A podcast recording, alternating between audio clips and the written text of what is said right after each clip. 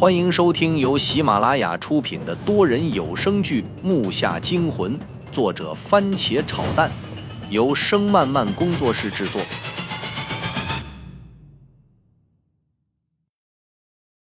第十集，他们其实不想让我掺和进来。奶奶当时是不想告诉我真相，可是没想到我竟然真的跟了去。妈妈知道的也非常多，因为她瞒着我。所以我两天都没跟他说话。回到家后，我和爸爸把爷爷送到医院抢救，得到了没有生命危险这句话后，才放心的倒床大睡。当我勉强睁开眼睛时，已经是太阳晒屁股的中午了。拿来手机一看，才发现都第三天了。爷爷也回来了，坐在炕上抽烟，左肩膀还缠着纱布。父亲则坐在桌前吃着饭。我大孙子起来了。快吃点饭去吧，吃完爷爷把所有的东西告诉你。我也不说话，埋头就是吃饭，饿得要命，两天没吃饭了。后来爸爸干脆不吃，就在那瞅我，我也不管了，一共吃了四碗饭。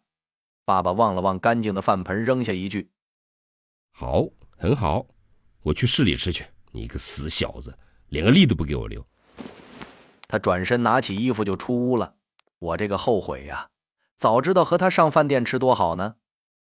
此时屋里就剩我和爷爷了。这时我才知道爸爸是故意的。爷爷干咳了几声，道：“大孙子，我知道你有很多的疑问。其实就连你爷爷我也有太多的疑问没有解开了。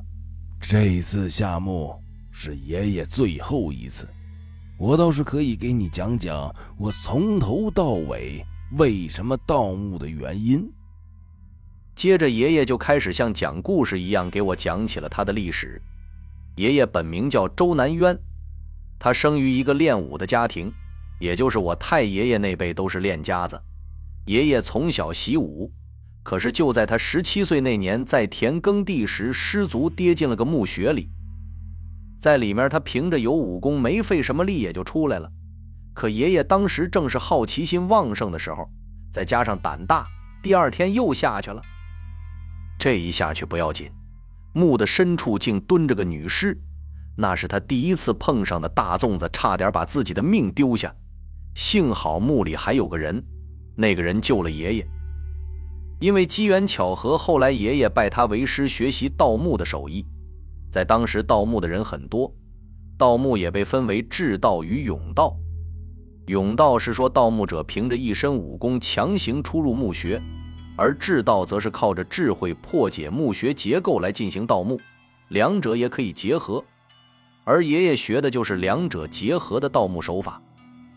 后来在一次盗墓活动里，爷爷和他的师傅被困了足有半个月，他的师傅因为过于苍老，在墓里失手送了性命，而爷爷为了保命，这十多天来吃的是师傅的肉。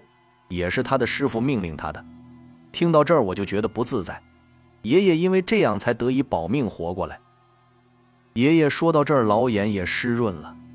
那次以后，爷爷缓足了有两年多。这两年简直就是煎熬，整晚梦到师傅。可就有一次，他师傅竟然给他托了个梦，叫他别伤心，希望他把这门手艺传下去。做师傅的又怎么会怪徒弟呢？可是睡醒，师傅也不信。对自己的行为还是后悔不已。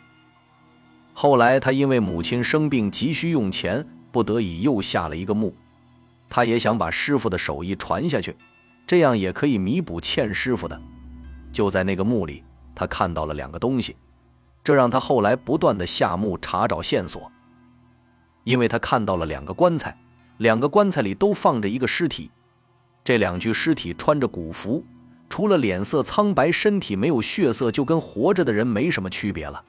爷爷也是第一次看到保存这么完好的尸体，并且他看到其中一个人跟他自己长得一模一样，就跟一个模子刻出来的似的。当时爷爷就瘫了，而那个棺材里的尸体也有些像他，但并不是他。直到我出生，他才发现那具尸体竟和我长得一模一样。要不是亲眼看到这些，爷爷他也不会相信，难道是巧合？后来爷爷三次下了那个墓，不断的寻找线索，通过那些细小的线索找了不下十个墓，就连我们这次去的墓也是其中一个。听到这儿，我也不解了，我真的有些不信。古人跟我长得一样的和跟爷爷长得一样的未必没有，但这两个和我们一样的人在古代时就在一起了，到了现在我和爷爷又在一起，而且爷爷还碰上了那个墓。听爷爷说，这回这个墓也跟那个墓有关联，这就说明我被一个不是爷爷而跟爷爷长得一样的东西引到了那儿，又碰上那些邪门的东西，最终也掉进了墓里，就不是什么巧合。这些如果是巧合的话，那天下最巧的事儿也不过如此了。爷爷看那墓主人的衣服，应该是战国时期的。学历史的都知道，战国时期和春秋都属于东周，这两个时期并没有存在太长时间，而且也没听过什么这个时期的风水家。难道在战国时期七大国中有这样的人？想到这儿，我这脊背就开始冒凉气。经过爷爷的叙述。我对这些秘密也算透彻了些，最重要的，我也理解了盗墓的真正意义。在一定理解上，盗墓中的盗未必就是为了财富，而是为了在墓中寻找关于那些未知的解释。父亲从小受爷爷的熏陶，也练过几手，但只足以防身。在他十八岁的时候，就成了爷爷的帮手，帮爷爷调查关于这方面的事儿。但是后来有了我后，加上时代也不同，再盗也不方便，被抓到就是蹲，所以也很少出手了。只是在各个地方边做生意边查关于那个墓的事儿，虽然查的不多，但直到现在，父亲也找出了跟那个墓有关系的几个墓，而每个墓的位置都很奇特。一个就是这个村子我们下去过一次的千重墓，还有另外两个，虽然可以在地图上标出，但位置绝对无法叙述出来，还必须查下去。可是爷爷却说出了我意想不到的话，他告诉我他不准备再下墓了，这个任务他完成不了。他劳碌了一生，却也没查到什么东西。他说他累了，我听得眼圈都红了。父亲可能也不愿意下墓，可是爷爷说的那事儿绝对不可能是假的。我看出了爷爷的不甘。木下惊魂多人有声剧，感谢您的收听。更多精彩内容，请听下集。